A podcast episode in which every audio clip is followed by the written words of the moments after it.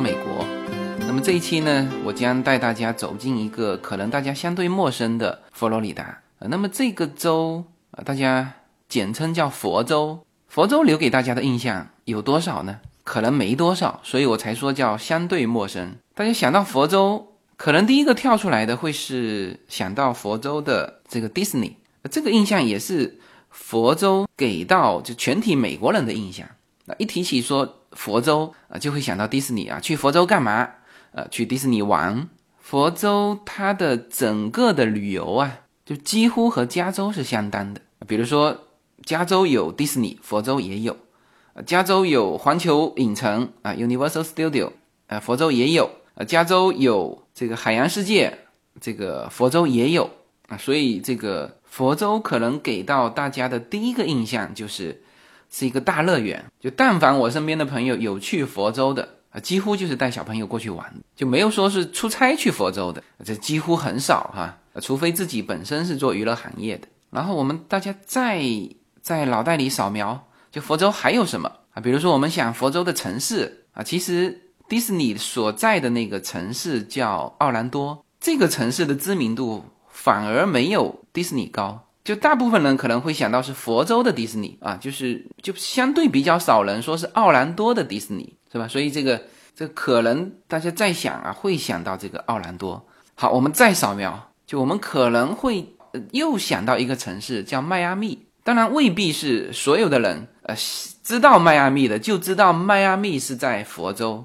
因为迈阿密这个城市其实又以另外一个东西出名啊。之前我们看什么迈阿密风云啊，就是感觉这个城市是一个有点像纽约的那种港口城市，有一些什么毒枭啊，有一些这个警匪片啊在那边拍过。那么这个大概就是大部分的人对于佛罗里达的一个印象。啊，在美国的最南部啊，可能相对比较热啊。然后呢，迪士尼在那边啊。然后如果再想，可能稍微熟悉一点的会想到这两个城市，呃，奥兰多和迈阿密啊，就就差不多了。OK，那么这个其实也是我真正的到了佛州之前的一些印象。呃，那么现在随口说，美国的听友是遍布全美嘛？那么佛州呢，我们也成立了这个佛州的听友群，所以这次我是走了三个城市，就佛州的哈，呃，一个是杰克逊维尔，因为它是在最北嘛，就是从 Georgia 一过来，第一个城市就就是这个杰克逊维尔，然后是奥兰多，然后是迈阿密。就本来我是在奥兰多这里想想往西走，就直接呃直接横穿这个佛州到。佛州的西部有一个叫坦帕的地方，那里还有我一个听友，而且那里是有叫全世界最美的沙滩，但是时间不够啊，所以我这次只走了三个城市啊。那么在这三个城市，我都和这个当地的听友啊都有交流。那么我想先播两段杰克逊威尔和奥兰多的就两个听友的这个录音啊，然后呢再带大家慢慢的走进。佛罗里达州，呃，随口说，美国的听众朋友们，大家好，呃，我是 Amy，呃，我现在居住的这个城市是佛罗里达州的一个北部城市，叫杰克逊维尔。这里的气候环境跟国内的深圳应该是同纬度，应该是差不多的。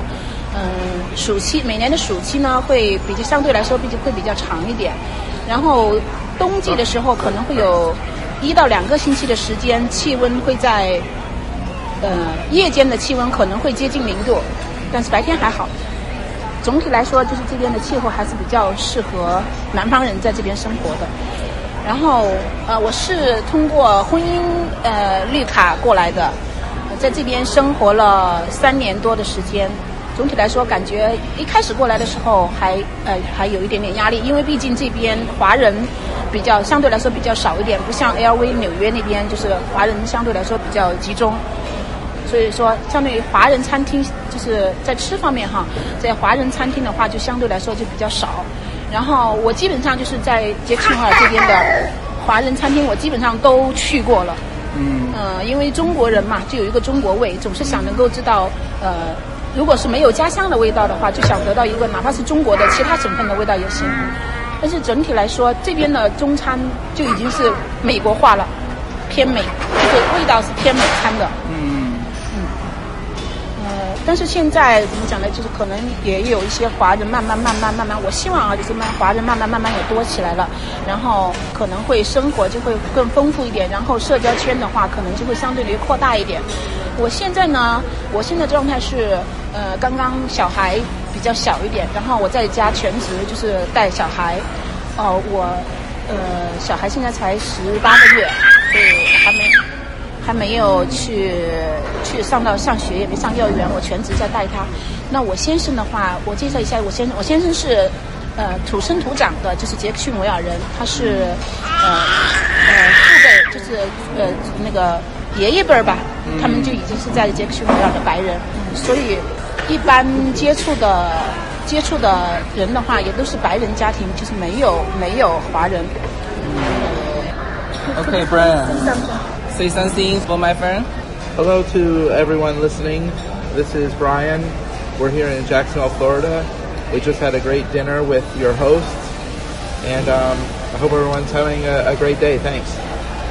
OK you can speak something Chinese Show us your Chinese. yeah 呃，我叫布莱恩，可是我的普通话说的不好，可是我的妻子是中国人，你 呃，我不会说普通话。no you're English It's good. yeah 水口说美国的听友朋友们，大家好，我是来自奥兰多的 Rebecca King，我是以婚姻移民的方式来到奥兰多的。呃，第一次来到奥兰多的时候，我就被奥兰多的美，我形容它那它的那种美是令人窒息的美，被它的美迷住了吧。嗯，这里四季都有不同的植物、不同的花朵，尤其鸟类种类繁多。你漫步在奥兰多大街上的时候，可能你呃就会遇到孔雀、丹顶鹤、灰鹤、白鹳、鸬鹚等等这些鸟。你每一天早上不是被闹钟叫醒的，是被各种鸟的鸣叫叫醒的。呃，这里的空气甜润，又甜又湿润，三面环海。呃，唯一不太呃就是尽如人意的地方，我觉得是它夏天有点热。嗯、这个热的时间大概有四个月左右吧，嗯、是很热的。但是总体来说，我觉得奥兰多非常的美，我非常喜欢这座城市。在这里，我觉得我应该首先感谢呃自由军，呃感谢他的节目，给刚来奥兰多、刚来美国的我一个生活和工作的指引。这个指引对我来说太重要了。嗯，就是刚移民到美国来的听友们一定会感同身受，因为刚来的时候我们就是瞎子、聋子、哑巴加瘸子，我们会有这一个过程，就像小孩子一样，然后慢慢我们学会走路，学会说话，学会听，学会去看看辨识东西。因为我的专业外语不是英语，是日语，所以我的适应过程可能就慢一些。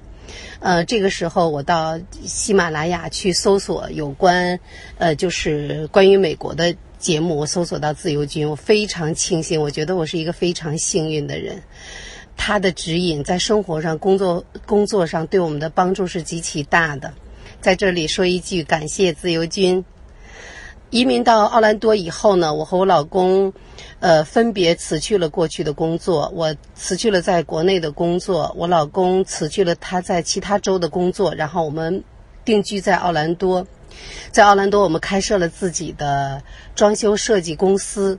呃，刚开始的时候呢，工作比较比较的那个难一些，因为呃，我们需要培养自己的客户嘛。嗯、但是因为我们想活成那个喜欢的自己，做真的在后半生里面，嗯、我觉得做一些自己从心里想想去做的自己喜欢的事。所以我和我老公一商量，一拍即合，就是他特别喜欢装修设计，呃，特别喜欢动手做事。他常常就是着迷、沉迷于他的工作中，啊，特别享受那种快乐由心而发。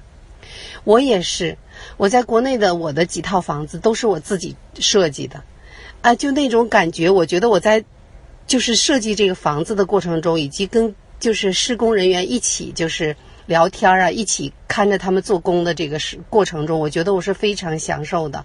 那个时候就是你所有的一切一切的什么烦恼不如意都忘记了，你就特别的开心快乐。尤其到最后装修完了，你收获这个成果的时候，嗯，感谢自由军。自由军在他的节目中，从曾经有一期是专门讲他们家装修的，以及就是说，呃，美国装修的呃这这方面的介绍的，这对我们俩形成了很大帮助。呃，我觉得我老公，因为他是德裔美国人嘛，他有着那种德国人的那种严谨认真、一丝不苟。呃，我。我觉得最重要的是，他特别善于去学习更新，呃，就是学习这个装修啊、设计等等最前沿的东西。所以这让我们的呃，就是公司越来越好。嗯，从刚开始的是呃，我们去找工作、去找客户，到现在的是呃，客户在找我们，工作在追着我们，是这样。嗯，所以非常开心。今天跟大家分享这些非常开心，我想，嗯，以后会有机会，有机会，呃，让我老公在自由军的节目中跟大家分享一些呃有关装修设计这个专业领域里的呃一些心得吧，一些经验，呃，我希望会对我们的有需要的听友有所帮助。谢谢大家。嗯，我老公现在正在我身边，让他跟大家打个招呼吧。你好，大家，就是王来安，这是我中文名字，英文名字是 Robert King。我长大在美国，嗯，大大多数时间就住在 Orlando，就是呃，福州的一个城市，大家可能很熟悉那个地方。嗯，我干了很多工作，但是我最喜欢的就是装修，把一个。破烂的东西修成一个非常好的人喜欢的，就是我的喜乐。我到现在是差点五十岁，五十岁以后啊，还想干这个行，我觉得这是最让我满意的。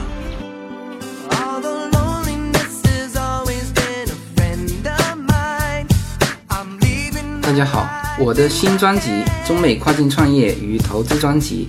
将在二零一八年持续更新。移民之后做什么？家庭资产如何在美投资？中小企业遭遇瓶颈，如何进行对外突破？这些话题是这个专辑希望和大家探讨的话题。自由军将携手美国东西海岸多位成功创业者与投资者，为您细细分析美国的创业与投资环境。讲述中国和美国这两个世界上最大的经济体有哪一些跨境的商业机会，以及有哪一些完全不同的商业环境和经营理念。如果您需要自由军和二十多位成功的美国创业者和投资者成为你的智囊团，那么加入我们吧。OK，那么听完这两段音频啊。呃，他们分别是来自杰克逊威尔和奥兰多的两个家庭。呃，大家除了在这两段音频里面，呃，听到他们对自己所在的城市的一番介绍，呃之外，大家有没有听出什么共同点啊？对了，这两个城市的两个家庭，他们的共同点就是跨国婚姻，就他们都是以婚姻移民的方式来到佛州的。那么再值得一提的就是。我不是说去了三个城市吗？还有一个城市是迈阿密，因为这一期迈阿密的内容我估计是讲不了了，所以呢，我下一期重点讲迈阿密。那么在迈阿密的听友也给我们留了一段音频，那么我会在下一期来播这段音频。就当时我到迈阿密的时候，他们也是夫妻一起来这个跟我们聚会的，呃，他们也是跨国婚姻。那么迈阿密的那位听友呢，他是老婆是白人。所以说，他们三户家庭都有这种共同的特征，就这个东西应该稍微有点普遍性了哈。就是到了佛州，就是来到佛州的华人，他是为什么来佛州，是吧？那么从这三户家庭，我们大致的可以推出来，就是现在在佛州的华人，呃，估计哈是比较少，整个家庭就第一代移民，整个家庭夫妻子女，呃，都是从中国直接过来到佛州的，呃，肯定是有哈，但是从我目前接触到的这个听友的比例里面去推测啊，可能这方面的比较少，那么大量的呢？一定是就是要么，比如说像这种跨国的婚姻啊，嫁过来，她老公本身就是本地人，土生土长是吧？杰克逊威尔和奥兰多的全是土生土长的老美。那么或者呢，就是就亲戚可能在这边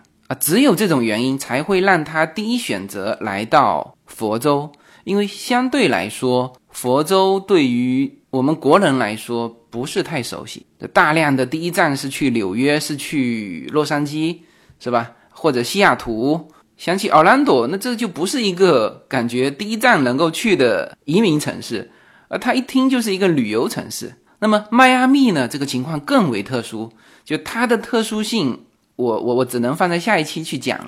OK，那么前面呢，我们是把这个佛罗里达州啊，之前可能给大家。留有的一些印象啊，以及通过我们这两对的听友家庭，呃，给到大家的一个第一印象啊。之后呢，我们要回过头来，稍微的呃简略的把佛州的一些重要信息给大家做一个大致的介绍。呃，我们看这个美国地图，呃，那么美国我们都知道东西海岸嘛，是吧？西海岸大家非常熟悉了，也很简单，总共就三个州：华盛顿州。俄勒冈州、加州，然后重要的城市不超过五个。OK，这个是西海岸。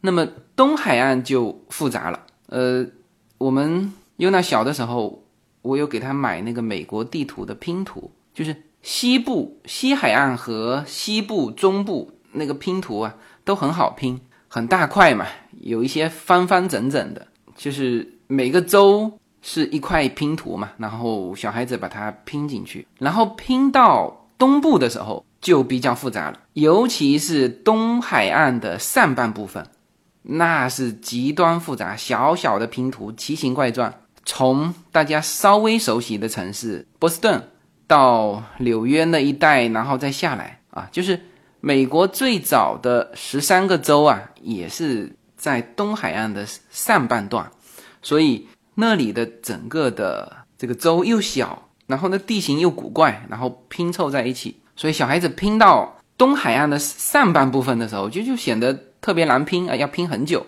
相对来说，东海岸的下半部分啊就比较正常。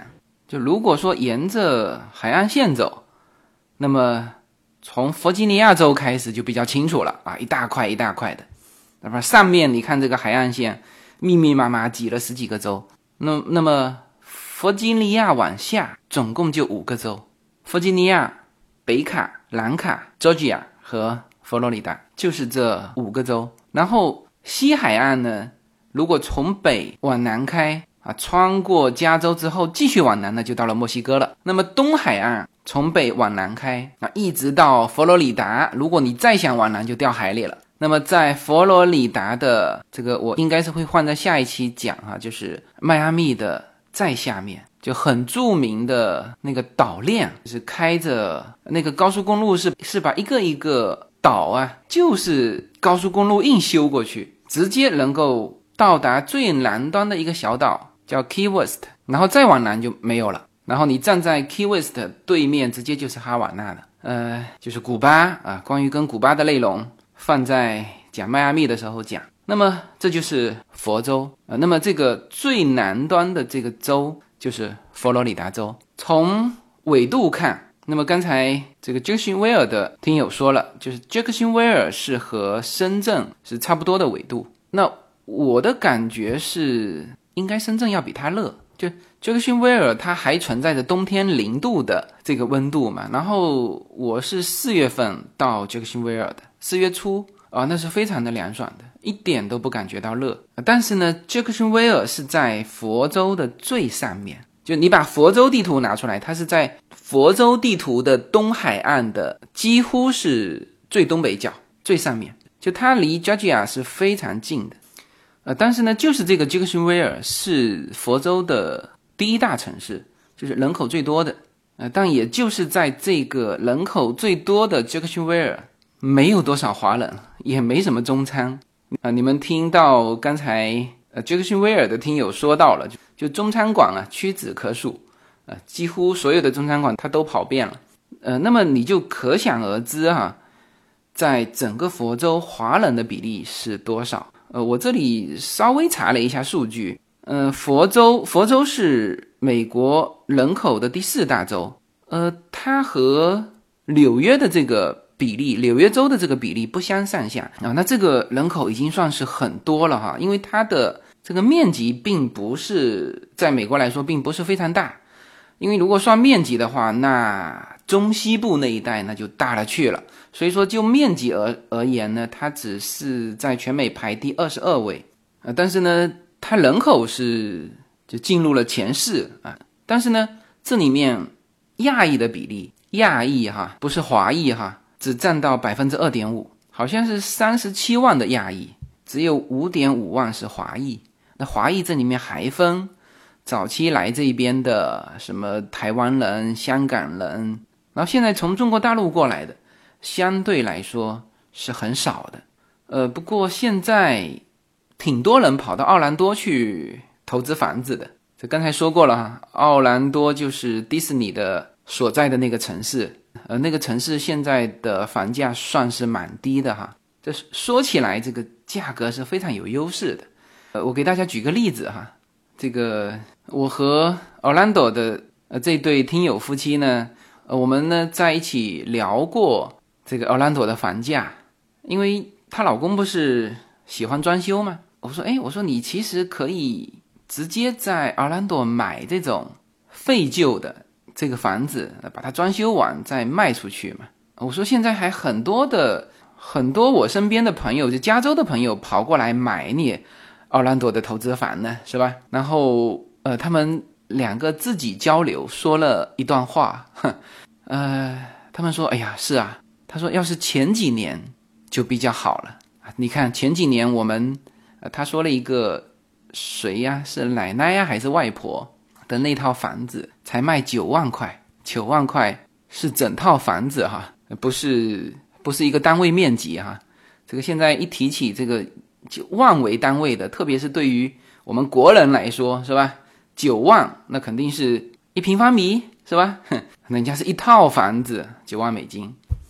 他说，那这几年就已经涨上去了，已经涨到十几万了。我我在旁边听了，我在想啊，我说这叫涨吗？就还是一套房子哈，就十几万一套房子，那我觉得这个性价比，而且他这边所谓的套哈，肯定是那种就不是公寓楼那种，就连地连房子的这种房子便宜啊，装修费其实也便宜，然后呢，整个的就物价水平也比加州便宜，然后整个佛州啊还没税，就是没有个人所得税。就你可想而知，这个这个整体的生活的成本啊，要比什么纽约啊、什么加州啊要便宜非常多。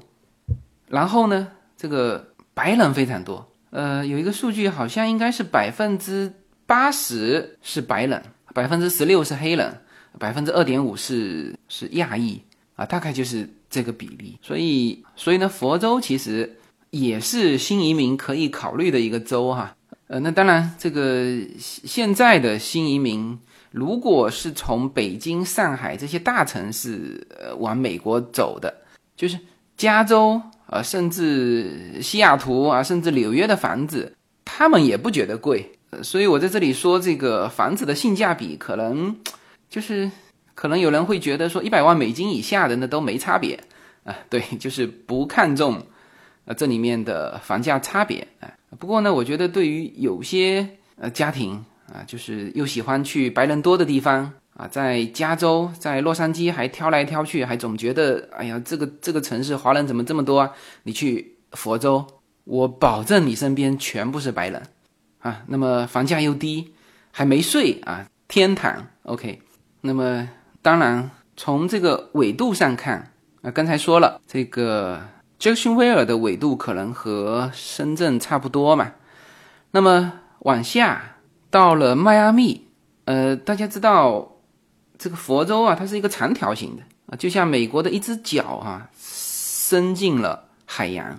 然后我待会儿会说到这个海洋，这个海洋三面海还都不一样，就你你你不能很确切的说伸进了北大西洋，不对，它东边才是北大西洋，然后呢，西边是墨西哥湾，然后下面又是加勒比海，啊，所以我们当时站在这个岛链的最南端的时候，我还在那边录了一段视频啊，发给当时的几个听友会吧。就是当时也比较有意义嘛，是吧？站在美国的最南端给大家发视频，那时候我还说错了，呃，这个这个海洋，所以极其复杂啊。但是反正记住啊，它是一个长条形的，像一只像一个脚一样深入这个海洋。那么从地图上看啊，一个角是佛州，另外一个角呢是离它不远的德州啊。那么德州呢，我是大概六月份要去。啊，这些重要的州我都要走过一遍啊，带着孩子走过一遍。德州和佛州呢又完全不一样。德州是面积又大，人口又多，面积是第二位。如果就本土来说，不算那个阿拉斯加，阿拉斯加是第一大洲嘛，就就面积哈。本土来说，德州其实是第一大洲，就面积最大。然后呢，人口还是排第二，人口第一的是加州哈。呃，就人口来说，你看人口密集的地方都在南端，这个西海岸最南端是加州，人口第一；中间延伸下来，德州人口第二；东海岸延伸下来到佛州，人口第四。啊，其实你可以算它第三，因为上面那个纽约，纽约州就纽约就占到啊绝大多数的人口了，是吧？所以大家就这个概念就有了哈。一说到美国的人口。加州、德州、佛州、纽约，OK，这一二三四全在这里了。然后这些人口哈，除了纽约之外，全部集中在南部。然后这几年，其实从加州到这个德州，就达拉斯买房子的也非常多。然后到现在慢慢开始到这个奥兰多买房子的也开始来了啊。我在我在德州还有一个群。发现达拉斯的听友好多，所以六月份啊，六月六号我去德州。那么有在德州的朋友就可以积极加入这个德州群哈，到时候我们聚一下。OK，那么这个是大致的把这个佛州的一些呃数据给大家过一遍，这样子大家就有一个印象啊，不要一想起佛州哦就觉得说呃肯定是一个很热的地方。啊，或者说是一个人口极其稀少的、很荒芜的地方，不对哈，人口非常多，而且是白人为主。没有什么能够阻挡自由的向往。人生是一趟旅程，精彩的是沿途的风景。大家好，二零一八年我将继续和大家相遇在随口说美国。这个专辑的播出时间是北京时间的周五下午，每周一期，不见不散。那么大家除了听我的音频节目之外，也欢迎大家登录我的微信公众号，公众号的名字是无限空间。当然，大家还可以关注我的新浪微博和今日头条这两个平台的名字也是随口说美国。移动互联网的神奇之处就是可以把同类的人拉得很近，天涯若比邻，世界地球村。让我们享受这个自由连接的世界吧。盛开着永不凋零蓝莲花。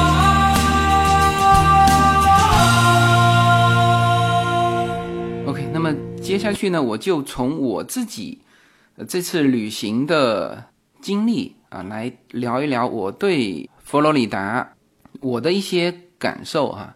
呃，因为这次没去它的西边，就是坦帕。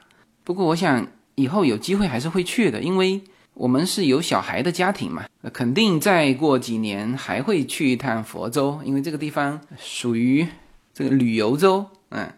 有小孩的可以去奥兰多，这个小孩长大之后啊，我们可以去迈阿密，迈阿密那边就各种游艇啊、游轮好像都集中在那边，然后那种南美风情，所以呢，这个坦帕以后还是还是会去到的，因为很想看一看那边最美的沙滩。啊。不过这次呢，就是顺着这个东边啊一路下来，先是到了杰克逊威尔啊，杰克逊威尔其实我是逗留了半天，呃，当天晚上就开车开到了奥兰多，所以呢，接下去可能主要是谈奥兰多给我留下的印象，以及奥兰多的一些呃重要的。大家可以玩的，或者说我留有印象最深的一些点，呃，旅行嘛，首先就就抬头看天啊，看天气，呃，确实佛州相对来说会热一些，但这个热呢，我我个人感觉哈，在四月份的时候和加州是差不多的。那么春天嘛，这个加州加州其实天气很稳定的，但是就是在四月份。就有的时候会有那种，就隔一天差那么十几度的那种变化。然后呢，这个奥兰多这边也是一样，它也有气候变化。那么唯一不同的是下暴雨。呃，这个场景我我我只可能在国内见过，在加州是不可能下暴雨。就是整个西海岸，呃，就算是那个雨城西雅图也没有见过那种暴雨。我当时开在，我忘记掉是哪一段了，是。奥兰多到迈阿密的某一段吧，哇，那个暴雨倾盆，就是你把雨刮打到最快，你也你也挡不住那个雨啊，遮住那个玻璃啊。当然，这是这种暴雨都是极短时间的，就是不下雨的这个奥兰多气候是非常好。当然，它下雨也很好，下完雨是非常清新的。如果加州有这种雨，也不会出现这种灰蒙蒙的，呃，有的时候灰蒙蒙的这种天气。那么，这个奥兰多的朋友说到的这个佛州比较热，那我们四月份去的时候是感受不到的。我们觉得那个气候非常好啊，到了晚上还呃也是要加一件非常薄的 jack，然后呢白天是短袖，哎，那么唯一的我感觉哈，如果时间再往后，就是到了五月份、六月份。七月份、八月份这种，我们的听友说到的那个热的那四个月的时候呢，我个人感觉可能气温跟加州都差不了太多，但是呢，它的湿度高啊，这就会造成就是皮肤对于感受温度的就更加的敏感。我们经常说冷热哈，温度是一方面，其实湿度也是非常重要的。如果没有湿度，你像这个加州，它没什么湿度。就非常热，你也不会流汗啊。但是呢，在佛州那个温度，你一定会流汗，就是和国内的南方是一样的啊。包括福州啊，包括甚至我觉得迈阿密的天气应该可以类比成三亚的天气。所以美国非常大哈，我我印象非常深。原先我在国内的一个大哥，他在美国很久嘛，然后他每每从他嘴里说到的美国的这个温度哈，他就说到这个美国。有的时候很热，但是也不流汗。我心想，我现在回过头来想啊，他应该是只待在加州，佛州就不是这样了。佛州气温一上去，你一定流汗，因为它湿度够，是吧？这是天气，哎，有暴雨，呃，好像还有飓风。对了，这个一九二几年的时候，当时佛州曾经有过一段时间，这个房地产泡沫嘛，这个房地产涨到不行了。然后就就是有一次被飓风袭击完，整个断崖式的房地产下跌。佛州有飓风，对，就像加州有地震一样哈。我们昨天晚上还地震过，晚上睡觉，第二天爬起来一看，说，哎，昨晚地震了。这个啊，这个这这些都是地域特色啊。总体来说，佛州的气候是不错的，嗯，包括奥兰多，包括迈阿密，那个感受就是你在深圳的感受。我们中国东南沿海不是也有台风吗？啊，就就就差不多这天气，OK。那么，那么我们开在路上哈，抬头看完天呢，就低头看路啊。当然，美国的交通啊，都是车轮上的王国嘛，交通都非常好。然后我不是常常说吗？我说美国的高速公路啊，都是免费的。就是我确实跑过这么多的美国的各个州，以至于我就失去了高速公路要交费的这个印象了。就以前在国内开车的时候，这个高速公路收费也没感觉，然后在美国待久了之后，一回去就是交那么十几块钱的高速路的费，我都觉得很贵，因为在这边没有交过钱嘛，是吧？那么再来一句哈，美国是很大的，的确啊，美国大量的高速公路是不交费的，但是在在奥兰多，哎，我只有在奥兰多遇到了高速公路的收费，而且不仅高速公路收费，而且他们还收的就频率非常高，呃，怎么讲呢？我感觉哈，几乎就开五麦还是十麦，呃，没有达到十麦，就是五麦，它就就是高速公路上就有一个提示的口。告诉你，这个什么有卡的直走，没卡的要拐到另外一个辅道，要去交钱。他一次呢也交不多钱，大概就是一块钱，呃呃，非常多的是一块五。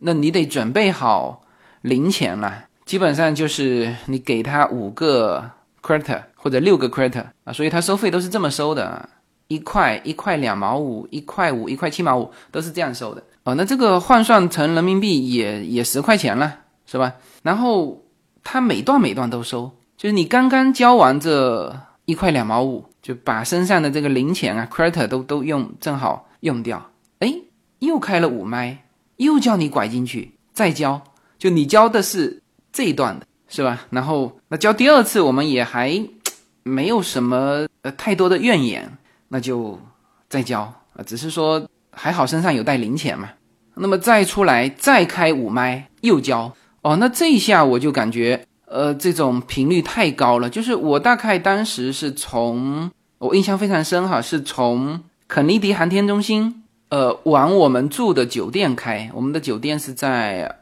奥兰多的室内吧，就是这一段下去起码交了四五次，肯尼迪航天中心就在奥兰多哈。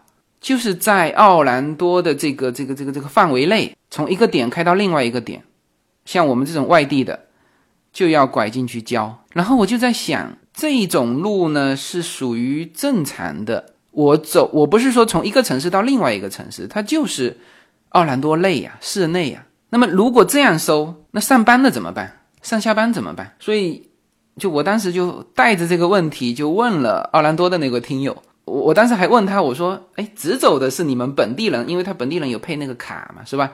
那我们没有没有买那个卡的，就只能去旁边的辅道去交钱。我说你们是不是当地人的这个卡比我们这个外地人要便宜很多啊？”他说也没便宜很多，就差不多的钱。我说那这个很贵呀。他说是很贵呀。他说他们有一次从机场接机，朋友到。这个奥兰多嘛，他们去接他嘛，然后就是说不走高速路，走 local，好像是说那个什么卡忘记带了还是什么，反正不想交那个钱嘛，就走 local，就正常是走高速路十五分钟的路，走 local 要走一个小时。那我就说，我说但这个这个当地人怎么承受得起？他说没办法，因为佛州就没有个人所得税，没有税收，所以呢。他只能用这种方式去这个修这个高速路，然后设这种关卡，呃，来这个返还他这个修路的钱。那这个跟中国现在的是一样的，呃，只是说像这种拦路抢劫的活呢，我们国内干的比他们要更简单一些，就不要你这样一段一段收嘛，你索性也像我们国内那样发一张卡，是吧？啊，直接进去到出来一整段收钱。是吧？还还少人工啊！他那样子，我看交钱的车子是蛮多的。然后呢，我们这次啊，不仅交了钱，而且还漏交了钱。为什么呢？他的直接走的那个路啊，他又不是像中国那种高速公路进去要有一个，你要拿一个卡，然后呢，你不交钱，它前面有一个有一个横杆，它不会抬起来，是吧？你交完钱，它横杆才抬起来。美国不是，美国是你照样可以直走。因为你如果有那个卡，它直接扫描开过去，它就扫描了嘛。那你如果没有那个卡，你开过去它也扫描了，那就记住你的这个牌照。如果你没有那个刷不到你的钱的话，那就直接就就寄给了你的。像我们是租来的车嘛，他就把那个账单寄给了我们的租车公司。呃，正常我相信也就是因为我们就是那一段嘛，也就是一块多的这个费用。结果呢，我们回来之后。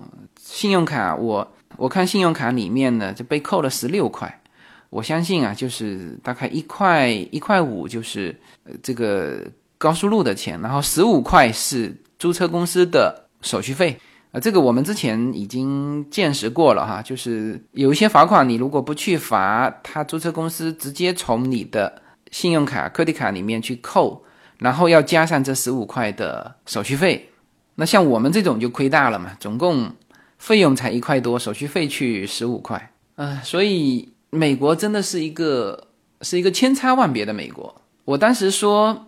美国的高速路都不收费的时候呢，就有人跳出来说：“哎，你到我们这里来看一看，我们这里的高速路就是收费的。”我估计这位兄弟就是奥兰多的，因为我走过这么多地方，迈阿密高速路也没收费，就是奥兰多，然后还频次这么多，还漏了，然后追你罚款哦，这个留下了深刻的印象。那这个是叫低头看路啊。然后呢，就是稍微先聊一下这个。这个佛州的植物吧，那这个植，那么佛州的植物和亚特兰大的植物又不太一样。那亚特兰大的本身就跟加州天差地别了哈。那么佛州，我们当时在就是在迈阿密之前的奥兰多的这一段，我们看到的大量的是这种就热带植物啊，叶子特别茂盛。然后到了迈阿密，有看到棕榈树了。但是那个棕榈树和加州的棕榈树就是不一样。呃，佛州的棕榈树都特别矮，然后加州的棕榈树就算种在旁边的，我我们家隔壁门口就种着两棵棕榈树，非常之高。这个佛州的就完全不一样。但是总之，整个的感觉是是这个热带植物的感觉。就有的时候走在这个佛州的这个街面上呢，其实那个。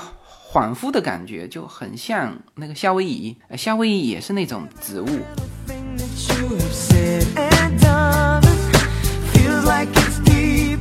随口说美国移民专辑是一个一步一步指导你实现美国梦的更加专业的一个专辑。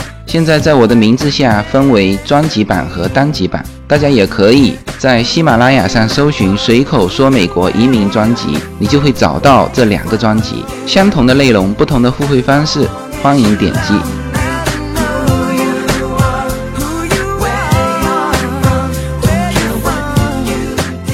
好，那么这个是一带而过哈，这个植被是什么样？那当然是植被很丰富了，这不用说了。嗯，然后就说到动物，呃，我的感觉哈，这个佛州的动物啊，一定比人多。呃，这个人家说你这不是说废话吗？肯定是动物嘛，蚂蚁都多少？我应该想说的是大型动物。啊，我再说清楚一点哈，就是人口和动物的这个比例一定是大大高于其他州。呃，我就以这个鳄鱼举例子吧。啊，我们到奥兰多的第一站就跑去看那个。肯尼迪的航天中心，我们还迟了一天到。要是早一天呢，我们就可以看到这个特斯拉的那个老板啊，那家公司在那边发的一颗卫星。我们是四月三号晚上才到这个奥兰多的，四月四号才才往那个肯尼迪航天中心那边去。那四月二号那边发射了一颗卫星。我待会儿有时间的话，我会聊到这个特斯拉的这个老板的这个。星链计划哈，那么我们当时在航天中心的时候呢，我们有坐着他们的大巴车去看那个发射架什么的。然后呢，我们就在这个这个大巴开过的这个路旁边的这个沟里面啊，就是水潭吧，就是极其之小的水潭、水沟吧，就看到很多鳄鱼。那个鳄鱼是体型很大的，然后我当时没太注意，它不是那种。长吻鳄是那种短吻鳄，短吻鳄的体型都很大，然后这个就很很新奇了嘛。特别是像叶子这种，看到这么凶恶的鳄鱼就在公路旁边啊，就这样子在下面爬来爬去，他就很兴奋。然后呢，还问我说：“哎，他说这个鳄鱼在这边吃什么呀？就看上去它好像也没什么其他东西吃，怎么长得这个肥头大嘴的，就是生活过得很好的样子嘛。”然后我立刻就回了他一句，当然也是开玩笑了。我说吃什么？就等着我们大巴车开门下去了。当然是玩笑了。但是回来之后呢，我还真就从新闻里面看到了这种奥兰多这个关于鳄鱼咬小孩呀这种的新闻。你看哈，我随便翻一篇，一六年六月十六日，还是在奥兰多的迪士尼的惨剧，一个两岁的男童被鳄鱼拖走。就他们不是在野外玩哦，他是在迪士尼佛罗里达温泉度假大酒店。这个因为这种奥兰多的酒店很多都是建在这个湖旁边嘛，沙滩啊这些，然后这里就有鳄鱼。他们家的孩子两岁的孩子就就在这里被一条鳄鱼拖走，然后第二天尸体浮上来。呃，我看到这种的消息呢，一个是在佛州，一个就是在澳洲，澳洲也非常多这种情况。所以大家到那个佛州玩的时候，哪怕你是在迪士尼的酒店里面，也也得注意看好自己的孩子。这个听起来很可怕哈，绝对值得向大家提醒哈。佛州鳄鱼非常多。就是你感觉就是它的植物和动物属于这种自然野蛮生长的那种感受。呃，我们在第二天还去了就奥兰多的一个鳄鱼公园，它实际上那个叫短吻鳄嘛。短吻鳄的嘴巴虽然短啊，但是它的体型是非常之大的。像有一些片啊，拍那个拍巨鳄。就很多都是在佛罗里达拍的，它佛罗里达就有那种巨鳄。我在这个 YouTube 上搜佛罗里达州，第一页你就可以看到那种巨鳄，哇，那个体型就像他说是两个成年的男人就套上一个大的鳄鱼套在那边爬似的，就有这么大。呃，然后那个地方是一个高尔夫球场啊，所以你想想看，它不是荒蛮之地，野外。都是这种什么酒店沙滩啊、高尔夫球场啊，就有这种巨型的鳄鱼在爬。然后当时那段视频被那个打高尔夫球的用手机拍下来嘛，就很多人在那边拍。然后他们就去问这个高尔夫球场的管理人员说：“哎，怎么回事？这里有一个这么大的鳄鱼？”那个那个球场的工作人员告诉他们：“他说，哎，他说他说这头鳄鱼已经在这边很久了，就是司空见惯的感觉。”就当地人啊，看到这种巨鳄啊，习以为常。然后我们在那个鳄鱼公园就看到过这种巨鳄，就我们成年人都会被它的这个体型给吓到，那小孩他反而没没感觉，很新奇啊，看着这个。然后有一张照片是优娜在一头就完整的鳄鱼皮前面的拍照。如果有看我的新浪微博的朋友，就应该会看到那个。那个照片，你就看得到这个比例了。这个小孩子啊，就正好是他的那个胃啊，就一口下去，就是只是他一顿饭，唉啊，然后还是鳄鱼。这个佛州人民好像是全美人民里面唯一吃鳄鱼的。我们在佛州专门吃过一餐鳄鱼，就从我们当时从迈阿密回来了哈，就是从这个 Key West。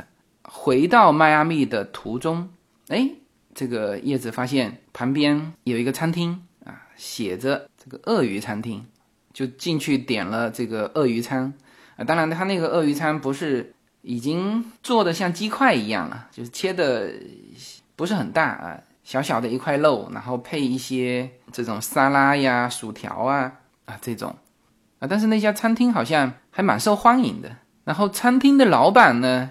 就是看上去，也就是佛州的那种极其粗壮的那种白人啊。当然，最粗壮的白人好像应该是在在德州哈。我这个六月份去的时候再看一看，对比一下。我们在旁边吃饭的时候，吃这个鳄鱼餐的时候，他们呢就在干嘛呢？就在门口铺那个沥青啊。就我见过美国男人做这种修屋顶的，我都见过，但是没有见过在门口。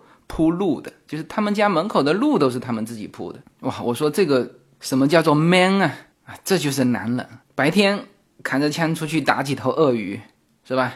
开一个餐厅做鳄鱼餐给顾客，是吧？顾客一边吃啊，这边还在沥青铺路。哇塞，这个才是男人啊！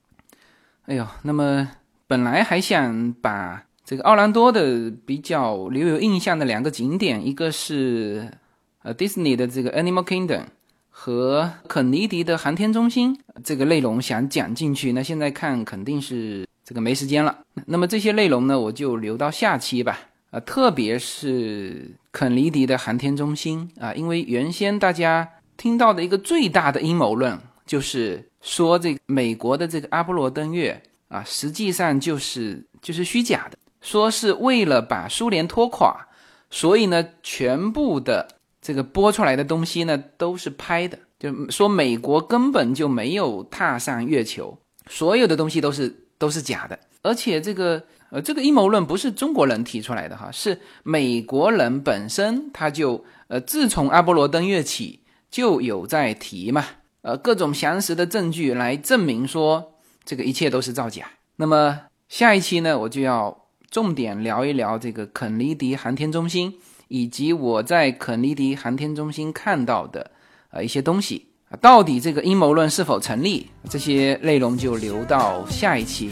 OK，那么这一期的节目就到这里，谢谢大家。